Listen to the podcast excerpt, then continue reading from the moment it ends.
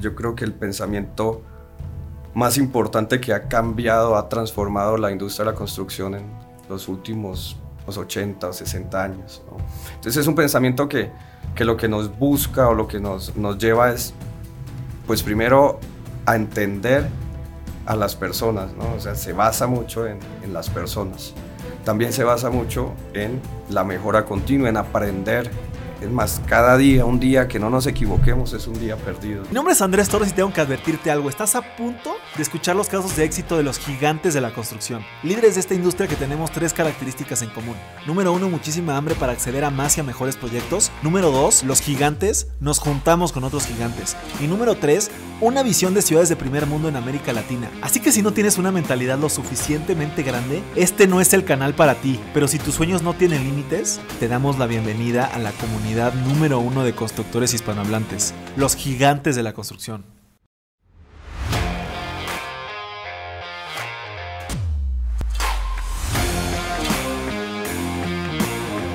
Mis gigantes, bienvenidos a un episodio más de este el podcast más importante de construcción hispanohablante.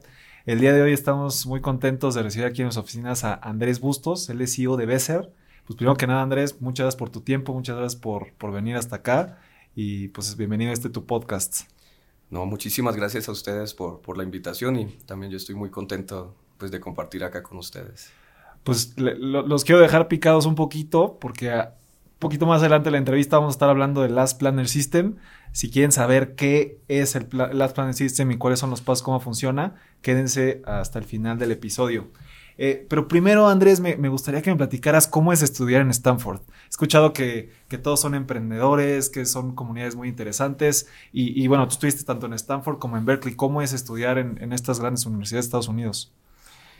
Pues mira, Andrés, la verdad uno ya cuando está conectado obviamente con, con, estas universidades y también tiene como esta motivación, uno creo que va con muchas expectativas, pero lo cierto es que pues son personas común y corriente, como, como cualquier otra, pero lo, interesante es que allá sí se invierte en la educación, en la investigación, entonces esto es lo que ha permitido finalmente que estos países o estas universidades crezcan tanto, ¿no? que haya este aporte a la, investigación y a la educación. Entonces, pues obviamente, creo Berkeley es una universidad pública, pero es una universidad que tiene una gran infraestructura y que tiene, la verdad, muchas becas. incluso hay muchos latinos. ¿Tú estás este, becado? estudiando allá. No, yo realmente tuve la, la suerte simplemente de, de, ir a estudiar, o sea, yo no, no, no soy egresado de, de Berkeley como, como ingeniero, como simplemente fui ahí como una pasantía y en Stanford tuve la oportunidad de tomar la certificación de Virtual Design and Construction por, por el SAIF de Stanford y, y, la, bueno, la misma universidad con Martin Fisher. ¿Y este certificado es algo tipo BIM o todavía más especializado o qué? Pues es una certificación que sacó el SAIF y Martin Fisher de esta metodología o esta forma para gestionar proyectos. Y sí, se puede hablar que es como, es un poco más allá de BIM porque el Virtual Design and Construction, dentro de Virtual Design and Construction, BIM es, es casi como una herramienta más, es, es un componente de su estructura, diferente a como lo manejan en otras partes. Entonces, BIM hace parte de, de la metodología de BDC. Ya. ¿Y qué fue lo que más te gustó de Berkeley y de Stanford? Pues obviamente el, el, convivir con toda esta gente, con toda la energía de estar aprendiendo y la, la forma, la mentalidad, ¿no? creo que eso es, es, el gran cambio lo que, con lo que yo más me quedo. Incluso con la misma, la, parte universitaria es con lo que yo más me quedo, ¿no? Y lo que más me aportó a mí es pues tener claro pues qué es lo que estoy estudiando, ¿no? Hacia dónde quiero llegar y saber hacia dónde voy, ¿no? Que muchas, en muchas ocasiones creo que carecemos aquí en nuestra educación latinoamericana, ¿no? Que tomamos un poco atrás de lo que realmente van va, va la industria o va el mundo, va el mundo real. ¿Y, hay alguna persona eh, que haya marcado en específico alguna de estas dos etapas que, que, que, digas, wow, esta persona, como decías ahorita, que están haciendo cosas increíbles? Sin duda alguna, yo creo y estoy convencido que aún marca mucho en mi vida es Glenn Ballard, ¿no? O sea, incluso no solamente por él ser el cofundador del Lean Construction Institute, el creador del Last Planner System, sino también conocerlo como ser humano, como persona. Hoy en día él y su familia han sido o siguen influyendo mucho, mucho en mí. Ya. Eh, ¿Lo consideras un mentor? Él, él, como tal, este Last Planner System lo, lo, creó y después lo, él tiene también una gerencia de proyectos o, o, él es más académico. Glenn acabó de jubilarse, bueno, hace un par de años de Berkeley, era catedrático de la Universidad de Berkeley y desarrolló este sistema del último planificador o Last Planner System como tesis doctoral a principios de los 90. Esa fue su tesis doctoral que estudió en, si no estoy mal, en Birmingham, en, Inglaterra. Ok, ok. Entonces siempre fue catedrático. Sí, también tenía, tenía su socio también, cofundador del instituto, Gregory Howell, y ellos hacían como consultorías externas, ¿no? Incluso también iban a algunos países a, a implementar su sistema y, y finalmente fueron los grandes pioneros de, pues de hablar de, de, algo que no se hablaba mucho, incluso no se habla mucho hoy en día, que es pues, la parte del flujo de la producción, ¿no? o, o, el cómo se hacen las cosas. ¿no? Siempre estamos, o nuestros artículos o todo se basa mucho en, en lo que es liberación de, de recursos, en desglose de actividades, todo desde la parte estratégica, pero no hay nada o no había nada enfocado al flujo del, del proyecto, al flujo de la producción, que pues realmente ahí es donde está la esencia de cualquier, de cualquier negocio, ¿no? Pues ahorita seguramente platicaremos más adelante de eso. Eh, pero, antes, mi, mi, querido Andrés, eh, digo, yo, yo soy un fiel creyente de que, igual que tú, me parece que la industria de la construcción tiene que cambiar y para cambiar se tienen que adoptar nuevas filosofías, nuevas metodologías y, una de las más importantes es Lean Construction. Platígame, ¿qué, ¿qué es Lean Construction para ti? Bueno, sí, les voy a platicar lo que es Lean Construction para mí desde, desde mi punto de vista. Lean Construction pues, realmente toma este nombre occidentalizado de, de Womack, él después de ir a, a, Japón y ver el Toyota Production System, pues le adopta este nombre de Lean y ya después nace, incluso hay dentro de Lean, hay incluso Lean Services, hay Lean Construction, hay Lean de muchas otras partes. Y también viene de ahí, pues de ahí nace Lean Construction. Lean Construction, si realmente nos apegamos a lo que es, es un pensamiento. Y, yo, esto es algo que junto con un gran amigo eh, hemos visto, es yo creo que el pensamiento más importante que ha cambiado, ha transformado la industria de la construcción en los últimos 80, en los, en los últimos 80 o 60 años. ¿no? Entonces es un pensamiento que, que lo que nos busca o lo que nos, nos lleva es, pues primero, a entender a las personas, ¿no? O sea, se basa mucho en, en las personas.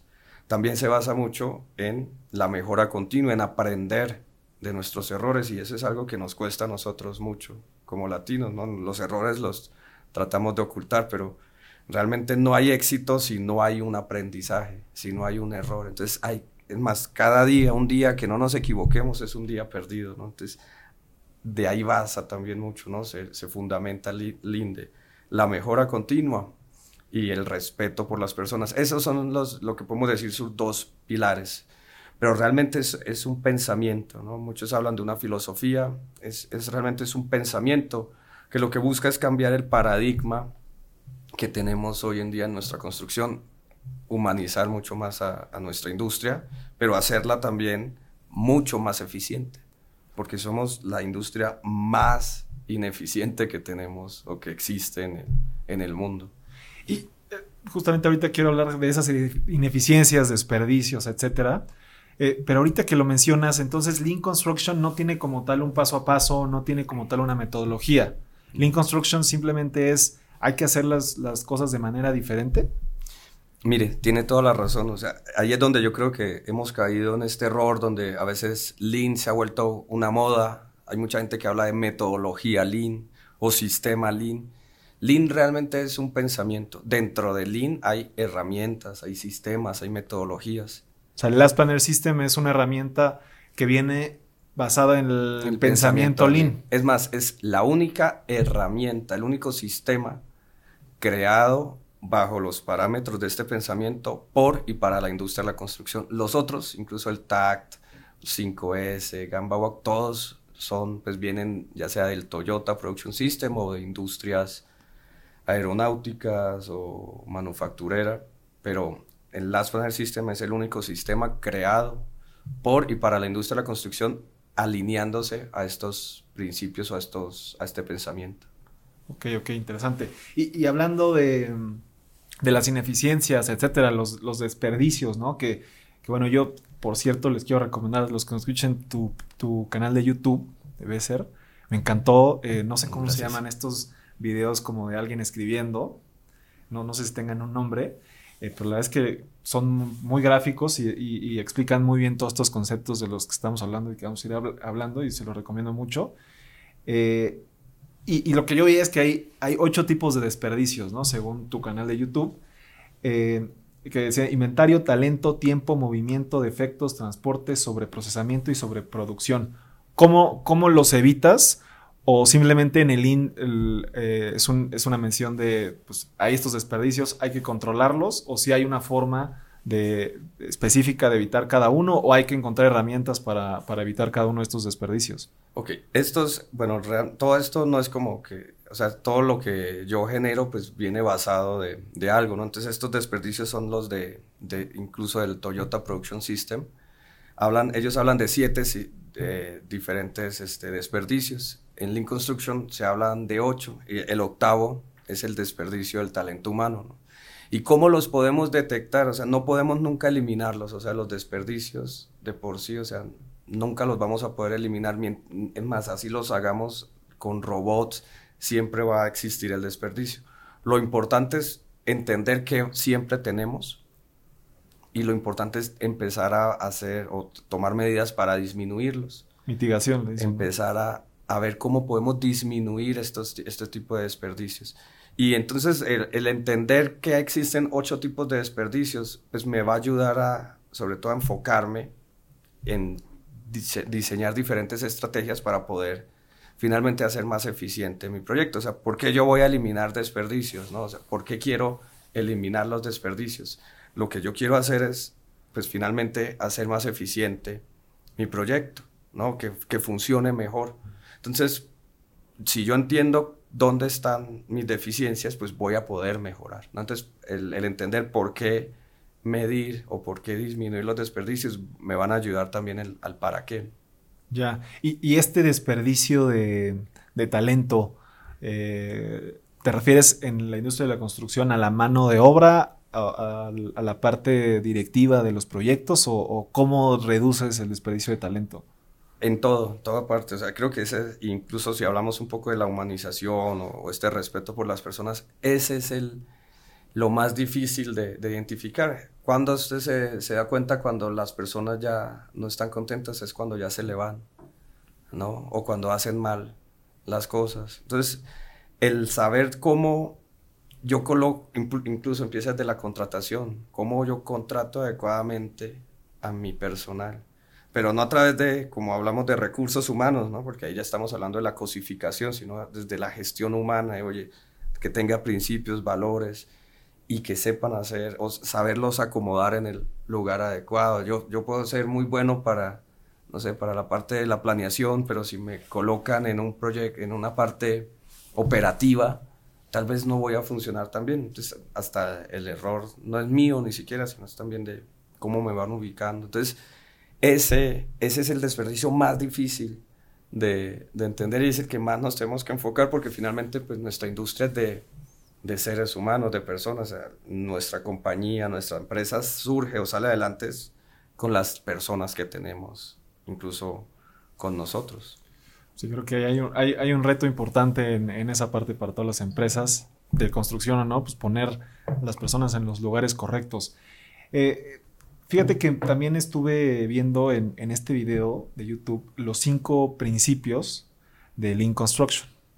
Eh, los voy a leer aquí. Pues, identificar lo que aporta valor, cadena de valor, generación de flujo, pool y mejora continua. Eh, exactamente este valor de pool ¿qué, significa? No, me, quedó claro. Bueno, esos son pues, tal vez los principios que hablan Lean Construction.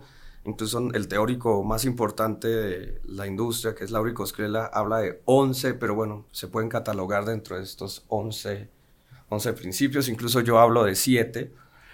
Pero finalmente lo que habla eh, Pool es una forma de, finalmente todo como Lean es cambiar el paradigma, ¿no? Es empezar a ver las cosas no de principio a fin, sino de fin a inicio.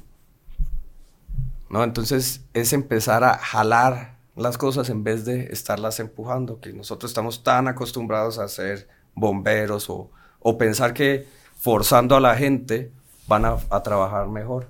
Entonces lo que funciona o lo que hace en gran parte Pool es, oye, vamos a traer del fin al inicio y con un equipo de trabajo vamos a ver qué se necesita para poder sí hacer las cosas, ¿no? Para poder liberar restricciones, ¿no? Por, por un ejemplo. Entonces, pool realmente no es teoría de cohetes, les comentaba, es realmente cómo funciona nuestra vida, ¿no? Nosotros de pronto en nuestra industria estamos acostumbrados a empujar y de pronto ustedes ven, físicamente es más difícil empujar que jalar. Pero otro ejemplo es, pues nosotros también pensamos que la vida va de pasado, presente a futuro. Pero no, realmente no. O sea, nuestra vida va de futuro, presente a pasado. Entonces, así es pool, ¿no? O sea, es, no es teoría de es simplemente atraer nuevamente los principios de la vida y de la física e implementarlos en, en nuestra industria. Oye, está, está muy interesante este cambio, cambio de filosofía y, y, al final del día tú terminaste siendo cofundador del Instituto de Lean Construction en México. ¿Cómo, sí. cómo, fue, ¿Cómo fue eso? ¿Cómo se dio este instituto, este proyecto? Pues fue un gran reto de red. De hecho, este, pues fue iniciativa de, de Elisa López y ya después ella nos, nos buscó a varias personas. Y lo que realmente busca este instituto es, o la esencia que debería tener cualquier instituto es transmitir la filosofía. Y con ese, ese es el, el propósito, ¿no? De transmitir y generar comunidades de prácticas para la difusión de, de este pensamiento. Y lo que, y lo que sí fue, fue un gran reto, ¿no? O sea, fue un reto porque hacer una cosa de estas pues llevó hasta incluso a un tema de demandas porque ya había una persona aquí que estaba lucrando o quería lucrar de forma independiente este tema. Entonces, o sea, antes él ya estaba vendiéndose como un instituto. Así de, es, sí, así es. Entonces, pues incluso tuvimos que ir con Glenn y, él les decía, mire, esto es increíble, ¿no? O sea, realmente el instituto, pues no es que tenga una razón social o pues no es que podamos protegerlos porque pues es una, pues ahora finalmente una sociedad de, de buenas prácticas, ¿no? Entonces, quien quiera lo puede transmitir. Pero ahí está el problema, ¿no? Incluso los mismos institutos tienen algunas veces este, los mismos problemas y, y, pues cuando se pierde este pensamiento, este, esta idea, pues ahí es donde empezamos a, a, fallar. Entonces, este, después de todos estos retos, pues igual tuvimos este, ya la suerte de tener pues el apoyo de Glenn, del mismo instituto, y pues con el tiempo ya por fin en el 2018 se pudo ya generar una sociedad, pues se tuvo que tomar otro nombre porque pues ya aquí estaba hasta ya patentado el nombre de, de Lean Construction cuando, pues, oye, ¿cómo puedo patentar, no sé, un pensamiento, no? Claro. Entonces, este, pues ya, ya se empezó a, llevar y, lo importante es esto, ¿no? Que hay un instituto que debe llevar las mejores prácticas y, difundir en todo México, incluso en Latinoamérica ya también hemos apoyado a, Bolivia, a Argentina, a Colombia, pero siempre con las buenas voluntades de las personas, ¿no? O sea, ya quienes los administran estos institutos, pues tienen sí esta gran responsabilidad de buscar la difusión. Y, y aquí ustedes fungían eh, en un inicio, cuando tú eres cofundador, como maestro dentro de, de, un instituto, ¿eran como clases o eran más conferencias? O, o nunca, funcionaba? el instituto nunca, que, o, nunca nació con la idea de ser, de dar cursos ni de fundar, sino simplemente de transmitir, de crear comunidades de práctica, de hablar de lo que es el instituto. Hay un congreso donde se hablan de las mejores prácticas, pero el instituto simplemente es un ente para difundir eh, este pensamiento. Y ya, o sea, ese es el propósito. Pero tú también tienes eh, tu empresa que es Lindeway, donde te dedicas a dar cursos enfocados a Lean Construction y todas las metodologías, ¿correcto? Así es. Entonces, pero eso ya es aparte del instituto. No es, ya es algo, incluso nace, es una de las empresas de Besser donde con todo este aprendizaje, con la experiencia que tenemos, hemos pues logrado tener profesionales y académicos que nos apoyen a, difundir o, dar este, este tipo de cursos, ¿no? Es que el reto de una empresa como la tuya yo de repente digo que al final del día vendemos cerebros, ¿no?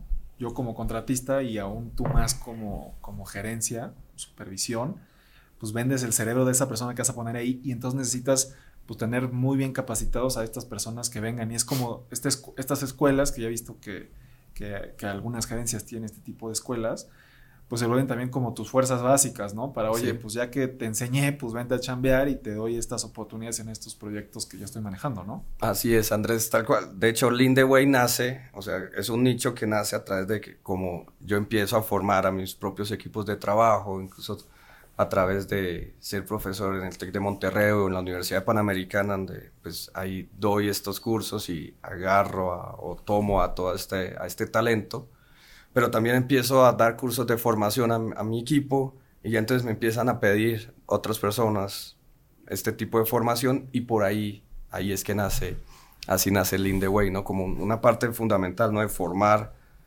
pues primero lo que sí buscamos mucho son personas con principios y valores que se adopten o estén adeptos a, pues a la filosofía de nuestro pensamiento de, dentro de Besser y ya después nosotros estoy convencido que es más fácil formar a una persona ya con principios y valores que pues tener a alguien muy bueno, pero que no esté comprometido con, con los proyectos. Entonces, ese, ese, es, ese es realmente uno de los valores más importantes que tenemos dentro de Besser.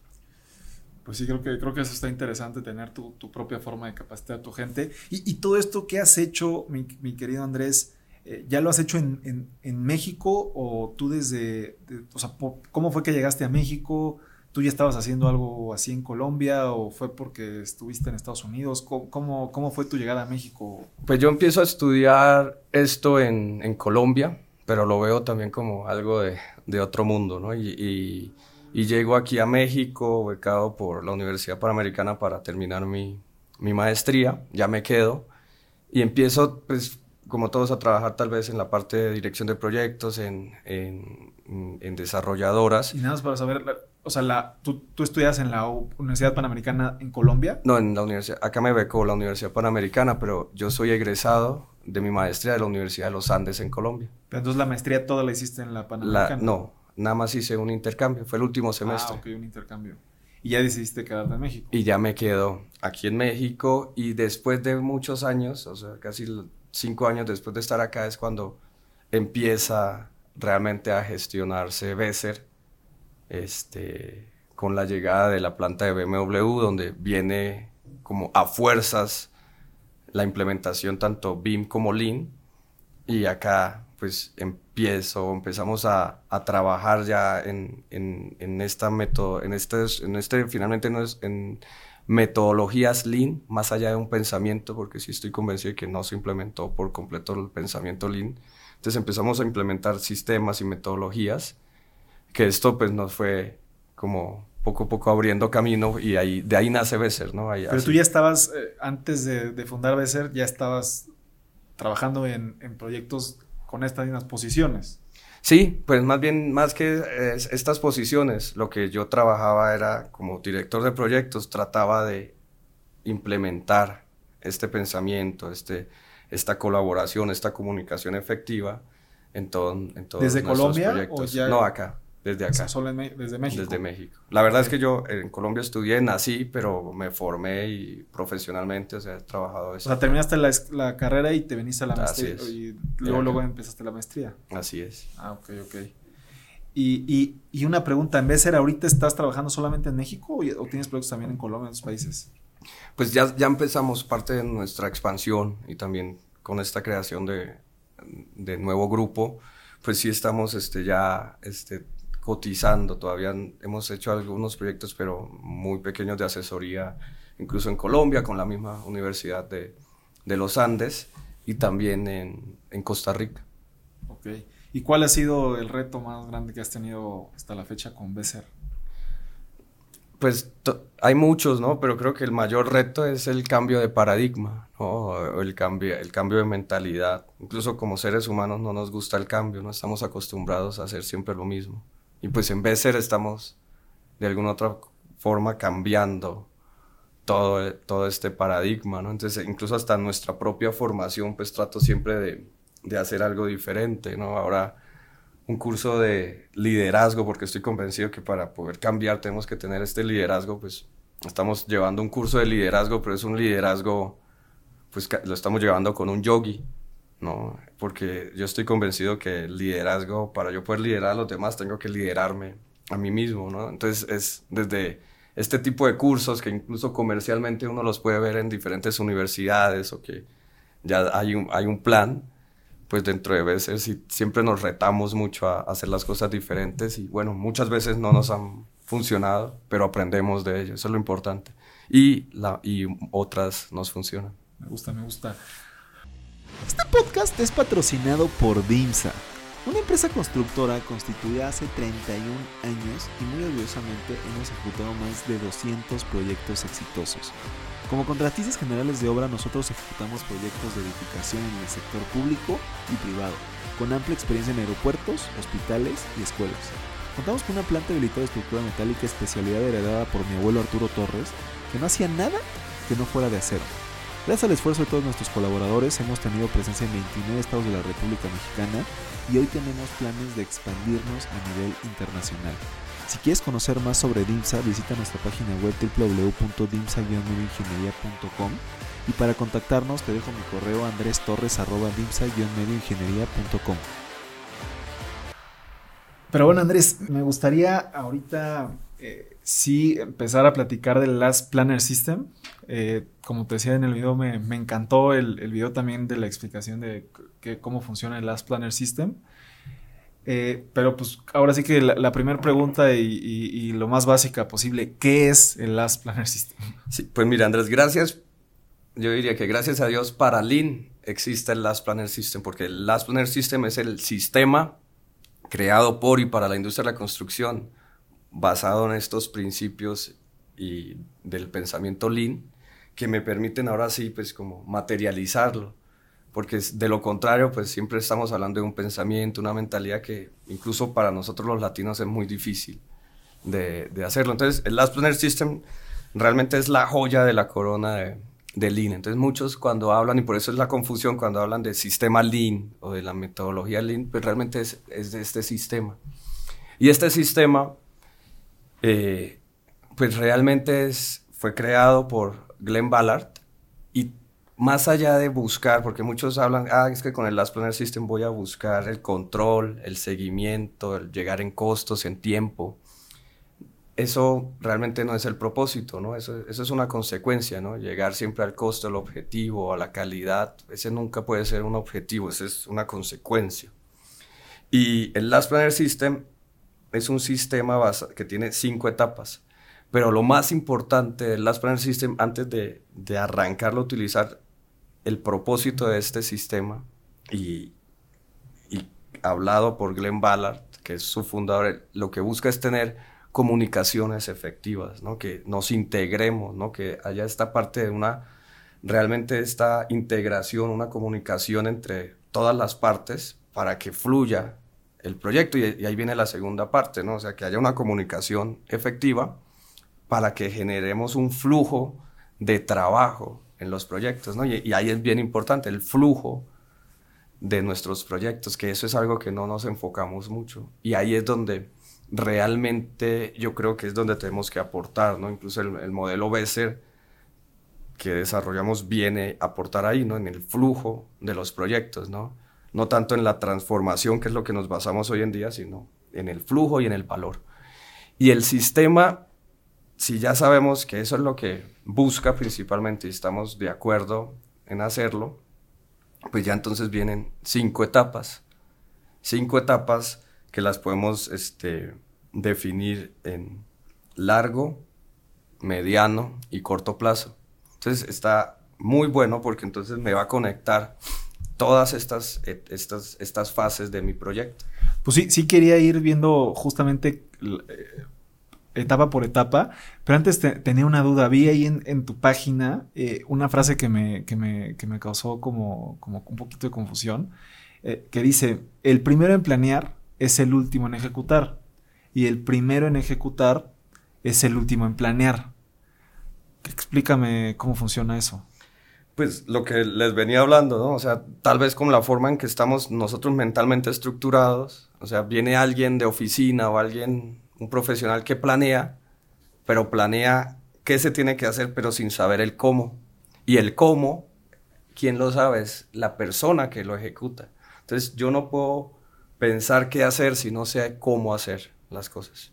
Y ese cómo es bien importante para gestionar adecuadamente mis proyectos. Yo puedo tener un muy buen one page, puedo tener muy bien mi, mis 11 áreas de conocimiento del PMI o el IPMA, o sea, puedo tener todo muy bien enfocado en todo el tema de los recursos o transformación, pero si no sé cómo se hacen las cosas o cómo conectar esto, pues de nada va a funcionar. O sea, esta frase se refiere a que tiene que haber alguien planeando, alguien ejecutando. No, más bien que yo debo saber cómo se hacen las cosas para planear adecuadamente. Ok. Es que, es que cuando, cuando dice el último, el, primero en planear es el último en ejecutar, como, como que lo que yo entiendo es que muchas veces en la, en la y, el, y el primero en ejecutar, el último en planear, es que muchas veces en la obra tienes que empezar y no te da tiempo realmente de planear. O sea, por ejemplo, un contratista, a lo mejor a diferencia de un contratista como yo, a diferencia de un project manager como tú, pues a lo mejor te dicen, el fallo es hoy y tú tienes que empezar la obra en 10 días, ¿no? Tienes que estar presente con el superintendente y llevarte el camper y la retroexcavadora, ¿no? Y en 10 días, pues la realidad es que no, te da tiempo. Eh, entonces, en, esta frase yo, yo creí que era un tema de que pues, tienes que empezar a hacer las cosas y empezar también a planear. No, no sé, como que algo, algo así. Eh, mire, ese es uno, así funcionamos, ¿no? desafortunadamente, ¿no? Como industria, así todo queremos todo fast track, pero entre más tiempo nosotros tengamos para planear, pues mejor van a salir los proyectos, ¿no? Entonces, un proyecto así fast track, cuando, mire, procesos que arranquen mal, seguramente van a terminar mal, ¿no? Entonces, eso es uno, incluso uno de los retos que tenemos tal vez como industria o como personas de cambiar esta forma de, de cómo ejecutamos, ¿no? Oye, ya te quiero, concursaste y ya tienes que empezar, ¿no? Y, y sin darnos así tiempo y, y, eso es una de las cosas que sin duda alguna tenemos que cambiar como industria. Entonces, lo que buscamos nuevamente en, en esta frase que usted decía, o sea, es entender realmente cómo se hacen las cosas para poder planearlas, para poder definir el qué. O sea, yo estoy convencido que yo no puedo ser el director de una compañía si yo no sé cómo se hacen las cosas, ¿no? O sea, si yo soy el director de una compañía de albañilería, pero no sé cómo funciona mi empresa o cómo se hace una banqueta o cuáles son los procesos que yo llevo ya en la parte de ejecución, pues difícilmente yo puedo definir el qué, ¿no? Entonces, eh, bueno, pues eso es algo que yo pienso, ¿no? Entonces yo, yo no sé si estoy mal, pero creo que debemos tener, entender el cómo para planear el qué. Ya, ok, ok.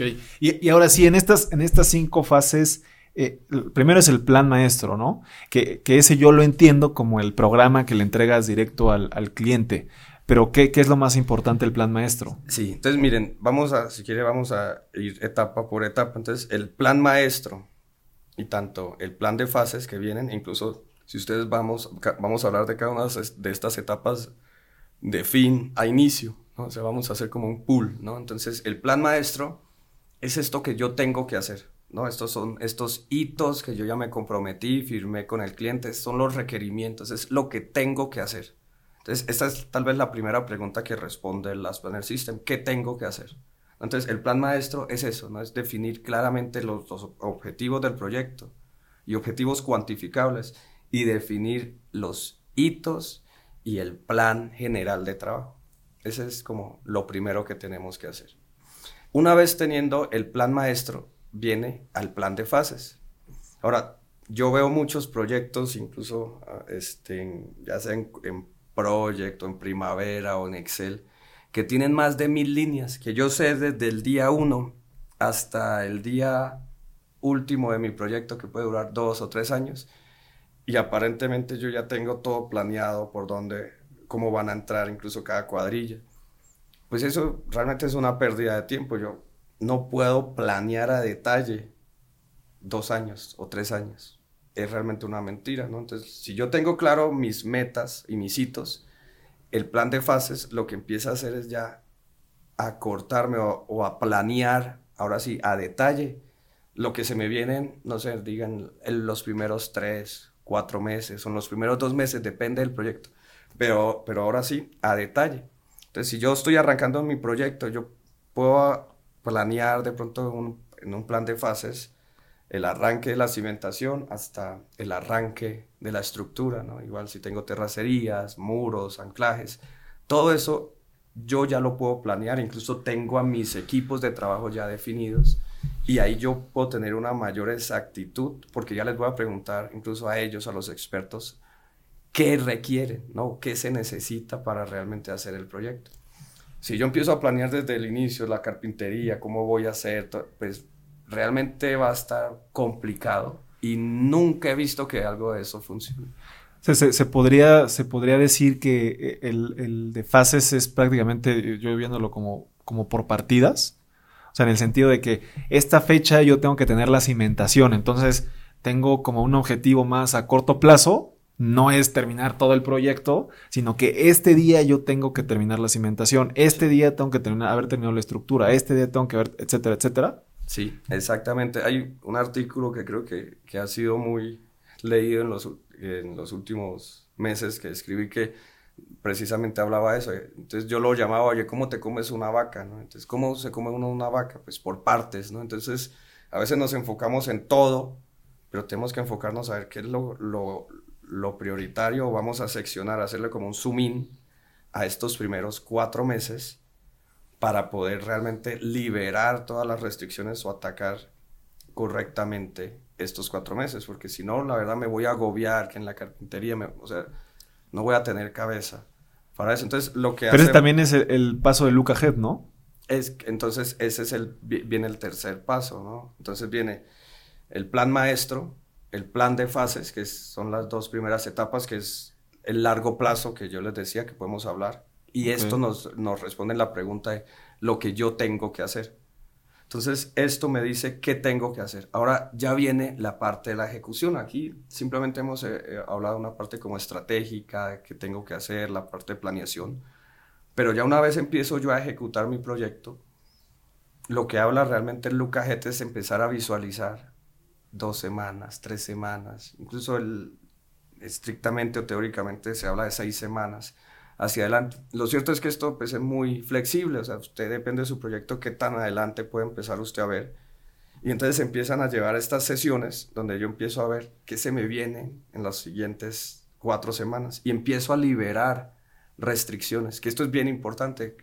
Ahorita comentábamos antes de arrancar el podcast, oye, cómo yo empiezo cuando yo empiezo a tener estas sesiones, me estoy dando cuenta, salen muchas otras más cosas.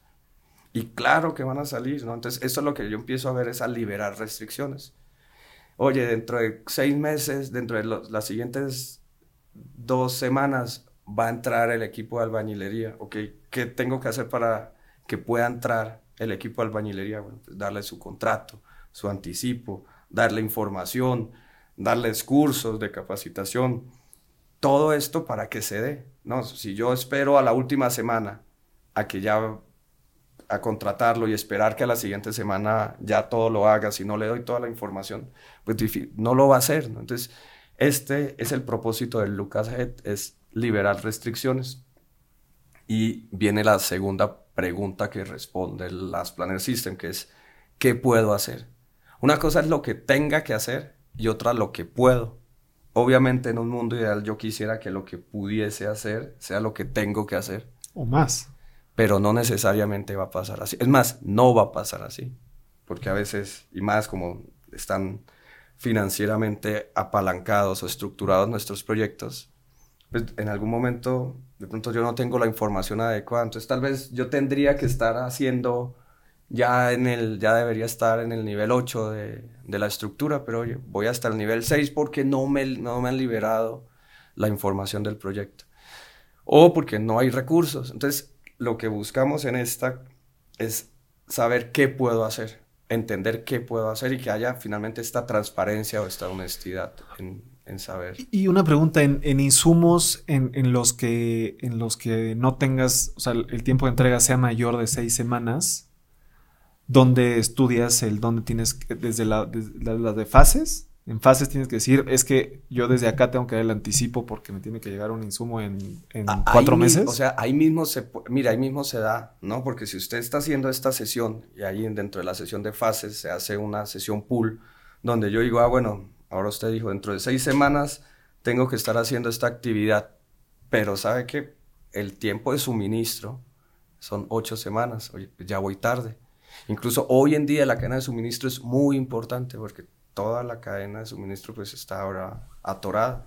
Antes nada más hablábamos de los elevadores o teníamos esta conciencia, pero hoy todo ya, el aluminio, las ventanas, hasta, el mismo acero ya tenemos que empezar a, a planearlo. Incluso nuestra cadena de suministro es tres, cuatro veces más densa que todo nuestro nuestra planeación de nuestro proyecto.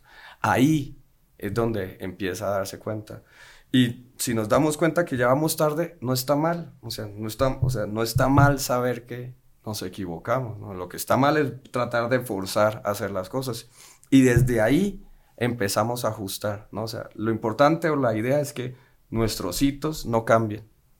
Pero si van a cambiar, detectarlos de una etapa temprana del proyecto y transmitirla transparentemente con nuestro cliente.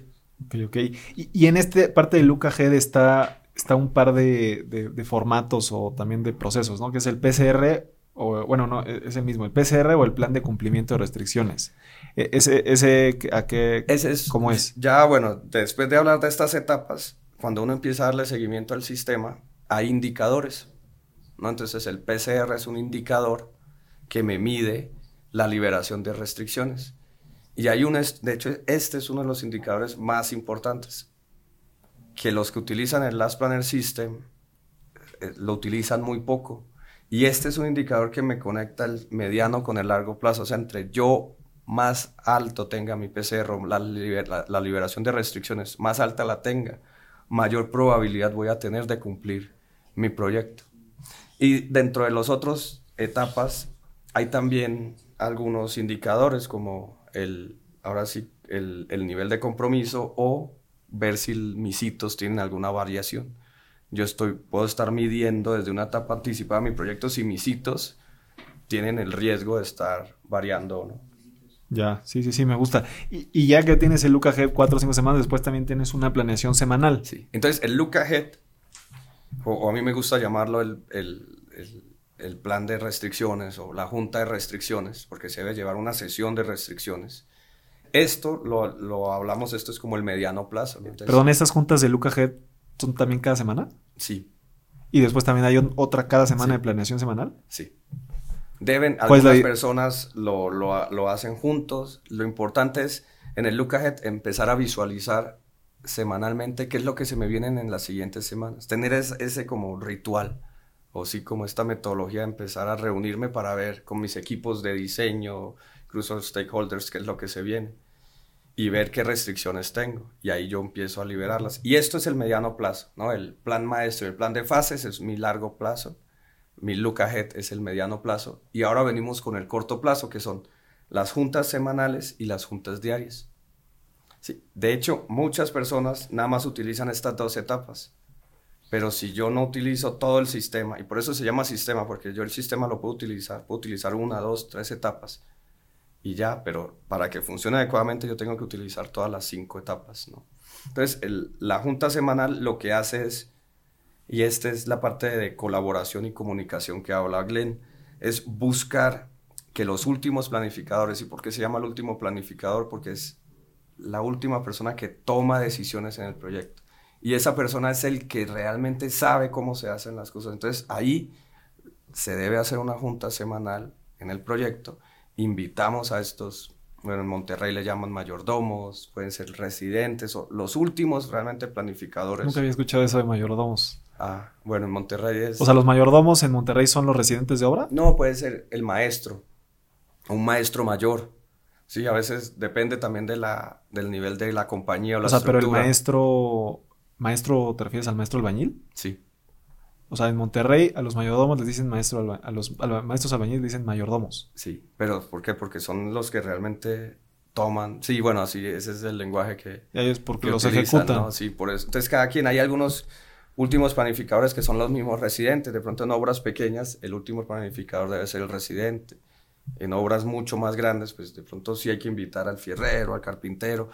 Y entonces lo que se busca en esta, en esta sesión o esta junta es que estemos todos los contratistas y que sepamos cuál es, qué es lo que tenemos que hacer la siguiente semana. Porque ya sabemos qué es lo que se tiene que hacer. Pero aquí lo que buscamos es tener una comunicación y que haya compromisos de las personas. Entonces, que no solamente yo le diga, mire Andrés, usted tiene que hacer estas tres actividades. Pero una cosa es que yo le diga qué tiene que hacer y otra cosa es que usted se comprometa a hacerlas. Y eso es algo que es bien difícil. Incluso acá a todos le decimos que sí. Eso es un mal de los latinos. Todos decimos que sí y ya a la hora que es no hacemos nada. Entonces, realmente aquí aprendemos a planear, aprender a, comprometernos, porque ya cuando yo me comprometo, o sea, si usted me dice, Andrés tiene que hacer estas dos cosas, pero si yo me comprometo a, hacer, a hacerlas, ya tiene un impacto incluso psicológico superior, porque cuando yo me comprometo ya estoy poniendo mi palabra. Y eso es algo muy importante. Entonces, cuando yo hago un compromiso, lo tengo que cumplir. Entonces, esto es el propósito de la Junta Semanal, no solamente hallar esta comunicación o interacción con las diferentes disciplinas, porque yo puedo decir que sí las voy a hacer, pero si las otras disciplinas también van a estar en esta misma área, pues lo que buscamos es que haya esta comunicación. Oye, yo también voy a estar. Entonces, oye, ok, entonces tú el lunes estás ahí, yo el martes o en la tarde. Entonces, eso es lo que se busca, que hayan estos compromisos, que sean compromisos confiables. Al principio, vamos a tener compromisos e incluso y vamos a empezar a medir que no, no están cumpliendo, pero al final esto es bueno porque lo que me está detonando es, oye, empieza a comprometerte, empieza a saber planear, a saber qué es lo que te y, y lo más importante, me imagino, también de esos compromisos después es las juntas diarias y los formatos de las juntas diarias, ¿no? Por ejemplo, eh, eh, hay un formato que le llamas PPC o cumplimiento de actividades comprometidas eh, las razones de incumplimiento y el plan de restricciones. ¿Eso se ve en diario? Entonces, con la junta, la, quinta etapa es la junta diaria. Y la junta diaria es nuevamente el corto plazo. ¿Y qué veo yo en la junta diaria? Los compromisos o la revisar los compromisos que hice en mi junta de planeación. ¿Y por qué es importante? Porque ahí voy a aprender qué estoy haciendo o qué no. Pero no solamente qué estoy haciendo o qué no, que ese es el PPC, que son las actividades que nos comprometimos a hacer y nada más revisar si sí las hicimos o no. Mire, yo me comprometí con usted, este, Andrés, o con usted, Daniel, hacer 10 actividades en la semana, pero ¿sabe qué? Hice 8. Entonces, mi PPC es del 80%. El PPC lo único que mide es, el las actividades que me comprometí a hacer. Pero ojo, entonces yo me pude haber comprometido a hacer 10, pero mi plan maestro me dice que tengo que hacer 20. Entonces, mi nivel de compromiso es del 50% y yo puedo tener un plan de cumplimiento de, de actividades del 80%. Entonces, ok, primero de pronto estoy haciendo 80% de lo que yo me comprometí a hacer, pero eso no es, lo que tengo que hacer. El 80% del 50%. Entonces, eso es algo también bien importante. Entonces, las personas que nada más utilizan o los equipos de trabajo que nada más utilizan el PPC como indicador para verlo, oye, pues finalmente ese es un indicador que me mide el compromiso interno de lo que tengo que hacer, pero de lo que me comprometí a hacer, pero no quiere decir lo que tenga que hacer mi proyecto. Entonces, ahí es donde entra mucho el sistema ya con los indicadores, analizar la información de mi proyecto. Y entonces, el PPC de nada me sirve saber que estoy cumpliendo un 80, un 50, un 40, un 30%, si yo no sé cuáles son las causas. Entonces ahí vienen las causas de no cumplimiento, las razones de no cumplimiento. Entonces el saber y el tener esta transparencia en las juntas de dónde estoy fallando es fundamental porque ahí voy a aprender. Si yo no sé dónde estoy fallando, no, voy a aprender. Exacto. Entonces ahí ese también es la esencia. O sea, yo creo que el PPC está sobreestimado. El entender las razones de cumplimiento es muy importante, el PCR también, el nivel de compromiso. Entonces, hay muchos más indicadores, incluso nosotros hemos desarrollado algunos otros más, para poder realmente analizar el proyecto. O sea, acá lo que no buscamos es ser castigadores, sino es ver por qué no están funcionando las cosas. Incluso a veces yo puedo tener un contratista que no cumpla sus actividades, pero no es por él, sino es porque el contratista previo, las actividades previas no fueron hechas. Sí, claro, si el avance no es el correcto, tienes que evaluar por qué. Si no tiene el, no tiene el suministro de material que a lo mejor no depende de él, o no tiene un área liberada, o sea, sí, entiendo esa parte y creo que muchas veces nos falta eh, eh, eh, pues, tener esas, esas mediciones para poder tomar decisiones correctas. Ahorita me, gustaría hacer un pool, mi, querido Andrés, irnos de, de lo primero hasta atrás. Estas juntas diarias Entiendo que son rápidas de 15 minutos. Sí. ¿Quiénes están ahí? ¿Esas sí son del residente con los contratistas? Sí. Esa es residente una Debe ser una junta o al principio de la jornada o al final de la jornada. Y la, el propósito de esto es ponernos de acuerdo en qué es lo que tenemos que hacer en el día de hoy y qué hicimos ayer o qué nos faltó por hacer. O sea, ver esto, ponernos de acuerdo y ya. O sea, no es una junta o no es una sesión para resolver problemas, es simplemente una sesión para coordinar actividades del día y revisar por qué nos hicieron, cómo las vamos a hacer, razones y, y vámonos, ¿no? Entonces, por eso yo recomiendo que sea a primera hora.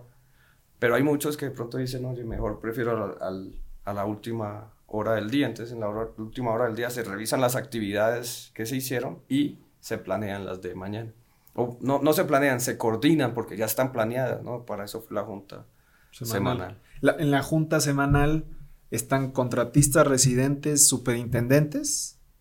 Es, La junta semanal deben estar las personas que sepan cómo, cómo van a hacer, las, cómo se hacen las cosas y que tengan realmente poder de decisión, ¿no? O sea, si yo, mi superintendente no tiene el conocimiento o de, lo, de cómo se van a hacer las cosas, sino que es su residente, pues tiene que estar el residente. entonces, realmente ahí, ahí en las juntas semanales están los últimos planificadores, por eso el Last Planner System, se llama el sistema del último planificador. Ok, esas juntas, más o menos tú cuánto piensas que deben de durar y en específico en Besser, eh, ¿qué días las hacen? ¿También los hacen normalmente los lunes, los viernes o no tienen día? O... Mire, una, yo estoy convencido que una junta más de 40 minutos ya se vuelve un desorden. Pero al principio, mientras están entendiendo cómo se planifica, cómo, se, cómo funciona, pueden llegar a durar hasta hora y media.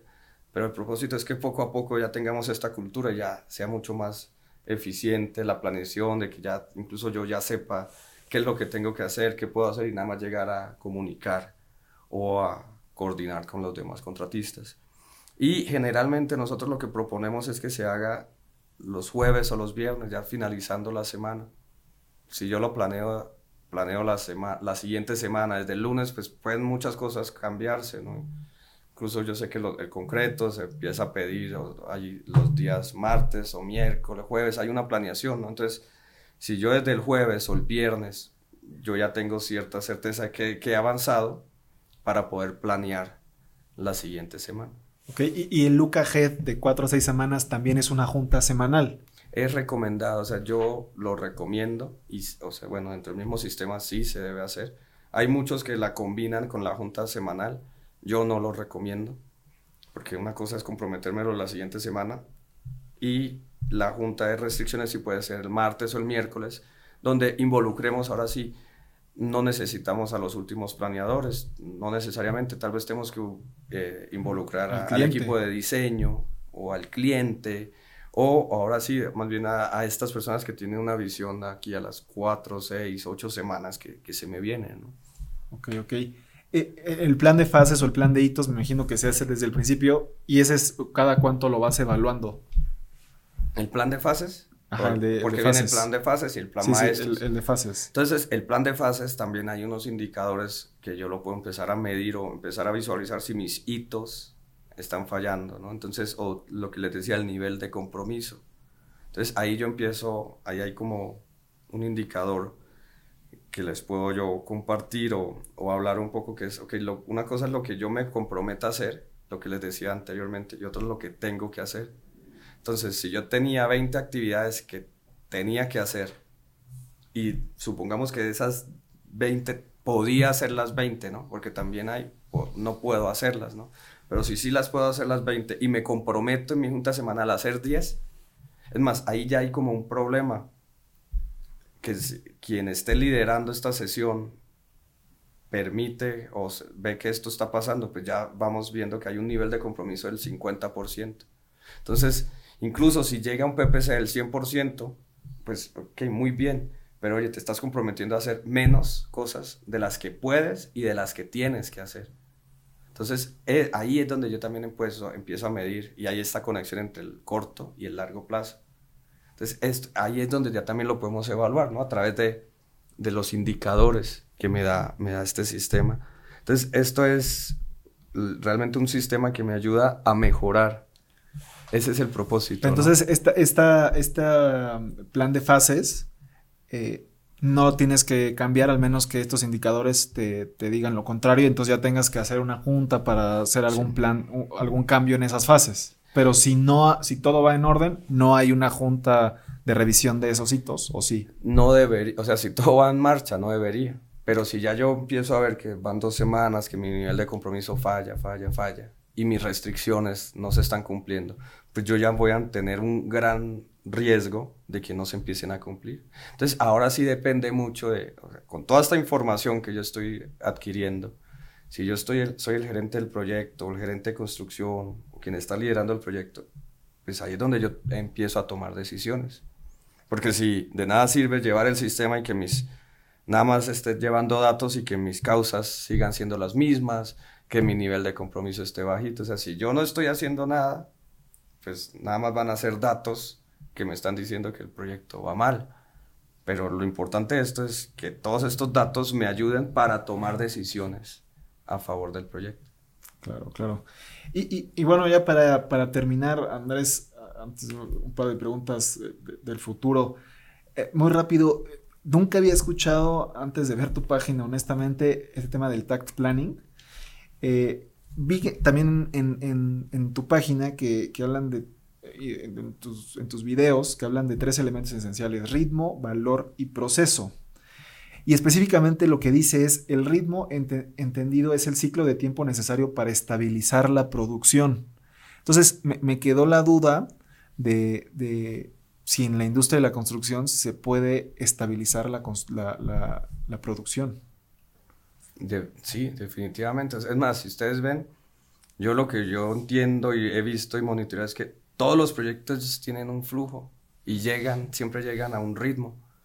De pronto no es el que queremos, pero todas llegan al mismo ritmo, ¿no? Oye, las cuadrillas funcionan de una forma, ¿no? Los trabajos empiezan a estabilizarse. Tal vez lo que tenemos que buscar es que esa estabilización sea la que el proyecto requiera y no la que cada cuadrilla o cada contratista me empiece a dar. Entonces, e, el tag planning está como mucho vinculado a la música, algo así me decías, ¿no? Eh, más bien hacer como una analogía, ¿no? Con, con, tal vez con una orquesta o con una nota musical, ¿no? Realmente el tact, como les mencionaba, más allá de ritmo, es pues este momento exacto en el que entra cada nota musical o cada partitura, ¿no? Entonces, ah, como en la, en, la música, pues debe haber un momento exacto para que entre un instrumento, entre otro. Pero entonces debe haber no solamente este ritmo, también debe haber una armonía, debe haber una, para empezar, una canción o una nota musical que todos estemos este, tocando, deben haber instrumentos. Entonces, mucho, incluso el tag planning, que viene del tag time, pues yo creo, yo incluso hoy hablo del tag production, porque no solamente es el planear o el controlar o el darle el tiempo, sino es darle el seguimiento. Todo lo, lo que viene, ¿no? El tener buenos equipos de trabajo, buenos materiales, el tener un objetivo claro, ¿no? Porque yo puedo ser muy bueno en ir adelante, pero si mi siguiente contratista no va a tiempo, pues ya se está desfasando. Entonces vienen muchos más elementos que el tiempo y que la planeación. O sea, a diferencia del Last Planner, que es como un seguimiento y un paso a paso, ¿el Tag, Planning es únicamente un programa? El Tag Production es una, bueno, así me gusta llamarlo, es una metodología, a diferencia del Last Planner, que es un sistema, es una metodología que sí nos puede ayudar, o sea, a darle un flujo al proyecto. Incluso yo puedo trabajar el tag planning o el tag production o el tag time, como usted lo quiera llamar, durante el Last Planner System. o sea, yo puedo involucrar el TACT en la, en, la ejecución del Last Planner System. Sí, en, en, tu plan maestro y tu plan de fases, meter el TACT Planning. ¿Cómo, se ve diferente un, un, programa normal a un TACT Planning? el, TACT, lo importante es que me dice dónde hago las cosas. No un plan normal siempre me dice qué tengo que hacer y cuándo, pero no el dónde. Y al yo saber el dónde, y esto también se diferencia de las líneas de balance, es que yo empiezo a atacar pues los diferentes buffers, ¿no? O sea, yo ya puedo ver cuánta cuadrilla, cuántas cuadrillas voy a tener en las diferentes zonas, cómo las puedo desplazar, porque a veces me pueden pedir mucha gente, pero ya después las voy a desocupar. Entonces, eso también le va a pegar a usted como constructor, ¿no?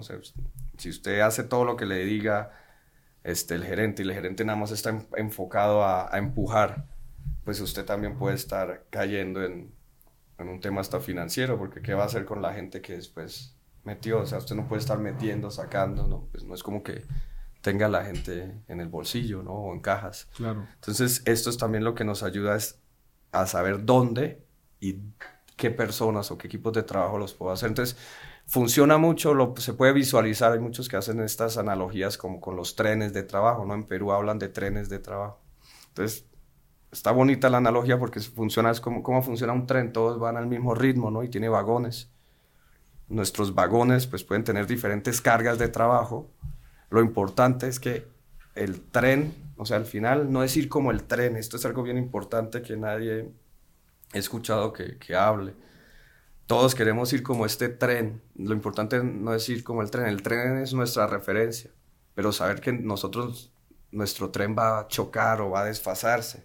¿Por qué? Porque pues, somos una industria artesanal. Pero es buscar como esa es nuestro ideal, ¿no? Ir en este tren de trabajo y que los puedo empezar a modificar. Entonces, nada más me quedó una duda. Cuando dices que el, el TAC Planning te dice dónde te refieres a qué frente de trabajo va, a estar cada persona o Está ubicado por zonas, ¿no? Entonces, una de las cosas que hace el TACT es definir dónde yo voy a estar. Entonces, e, eso es lo que a mí más me llamó la atención, ¿no? O sea, ubicar por zonas de producción. Entonces, yo puedo ver los rendimientos de mis cuadrillas y eh, ubicarlos por zonas. entonces, es también saber qué procesos llevo. Entonces, lo importante ahí es eso, ¿no? O sea, es entender qué procesos voy a llevar y dónde los puedo ubicar para que finalmente yo tenga esta estabilización de, del flujo de trabajo. Eso me va a dar mucho el TACT, el flujo de trabajo. Hacer un TACT y llevarlo no es fácil. O sea, eso mm, es, es difícil, es tedioso, voy a tener que planear mucho, pero voy a tener realmente como esta estabilización o este, estas necesidades que requiere el proyecto y, saberlo transmitir. Ya, me gusta, me gusta. Y, bueno, mi, querido Andrés, para ir cerrando, nos gustaría que nos platicaras lo que se pueda de algún proyecto que tengas en puerta, qué cosas nuevas estás buscando y también a largo plazo, cómo ves a Besser en, en los próximos años. Pues miren, la, el propósito de, de Besser es ser parte de la transformación de la industria de la construcción.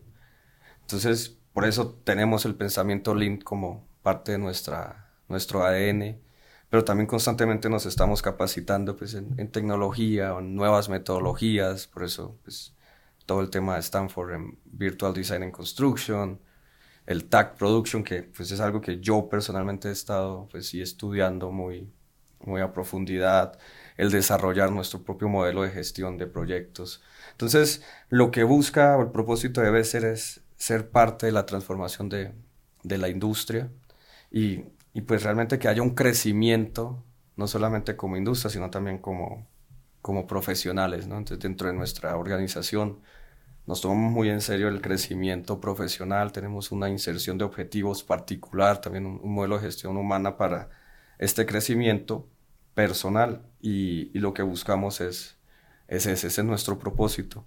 Y actualmente pues estamos ya pues formamos parte de un grupo de trabajo donde no solamente tenemos a, a Besser como, como esta parte de gestión de proyectos o el owner representative o, asesorías, sino que también ya pues empezamos a desarrollar nuestro propio pues ERP, nuestro propio modelo de planificación ya vinculado a la tecnología, a la parte digital, pero también tenemos nuestro como nuestro hermano dentro de esta organización que nos apoya con toda la parte de construcción y ejecución, o sea, está la constructora y está pues también icónica, que es la parte del desarrollo, desarrollar nuevos proyectos. Entonces, pues estamos buscando realmente satisfacer las necesidades de la industria, pero realmente con unos parámetros. ¿Esto fue con socios específicos, estos dos proyectos de la constructora y desarrolladora, o son mismos? Son alianzas, no, son, son, pues, como todo buscamos alianzas, este,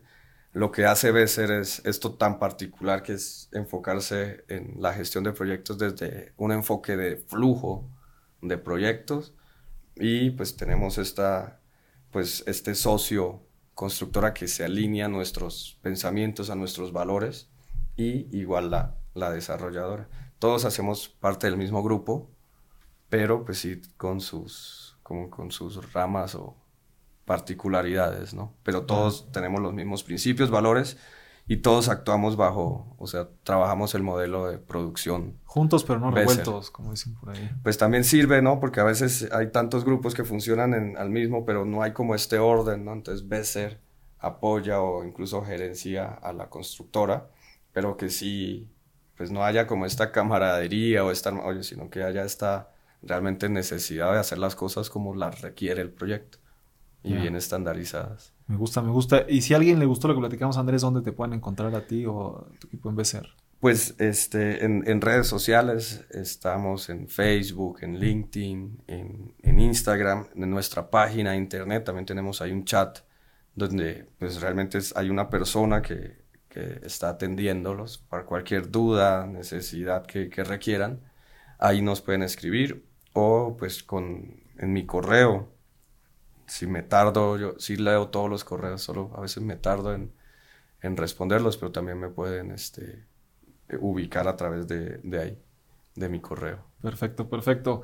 Y, la, bueno, la última pregunta, bonus con la que tenemos todos los episodios, Gigantes de la Construcción, igual que tú, tenemos proyectos muy ambiciosos, pero entendemos que la gente que nos escucha hoy o está por arrancar o quiere entrar adentro de la industria de la construcción o está dentro de la industria de la construcción, pero quiere dar un paso al siguiente nivel.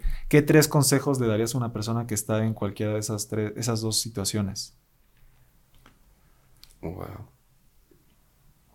Pues el, primero es que se atrevan, ¿no? O sea, buscar hacer las cosas diferentes, ¿no?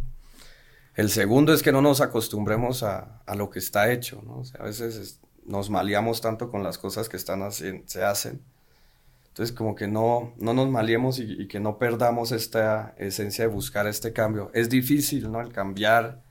Lo más difícil de, incluso de, debe ser, no ha sido implementar un modelo, los sistemas, ¿no? Porque eso no es difícil. Lo difícil es cambiar la mentalidad de las personas y ahí es donde, pues incluso empezamos a, a trabajar una cultura de cambio, ¿no? O gestión de cambio. Entonces eso, como que no se no dejen de, insistir o no pierdan nunca esta, esta idea de que sí podemos hacer las cosas, las cosas mejores y, con eso viene el, el, tal vez el tercer consejo, si lo puedo compartir, es eso, buscar siempre el ser mejores, el que aprendamos a, aprendamos de nuestros errores y que sepamos que los errores existen y que siempre nos vamos a equivocar y que la única forma de realmente crecer es aprendiendo de nuestros fracasos. Entonces, el, fracaso nosotros lo vemos siempre como algo muy malo, pero es realmente algo muy potente porque es lo que nos ayuda a crecer, Entonces, si yo no aprendo de mis fallas, es como en la vida, ¿no? Si incluso usted consigue una novia tóxica y vuelve y después termina con ella y después no aprende y vuelve con otra, vuelve a terminar, vuelve a tener estos ciclos, ¿no? Entonces, lo importante es aprender y, cada vez mejorar, ¿no? Entonces, eso, eso serían las recomendaciones, sobre todo las experiencias que, yo les puedo compartir, que yo he tenido. Pues, pues muchas gracias, Andrés. Eh, siempre decimos que ya lo eras, pero el día de hoy te queremos nombrar un gigante de la construcción. Gracias por tu tiempo y gracias por venir aquí con nosotros al podcast. Muchas gracias a ustedes, Andrés, Daniel, por, la, por el apoyo. Y pues muchas gracias a todos los que nos escuchan y nos vemos muy pronto con un episodio nuevo.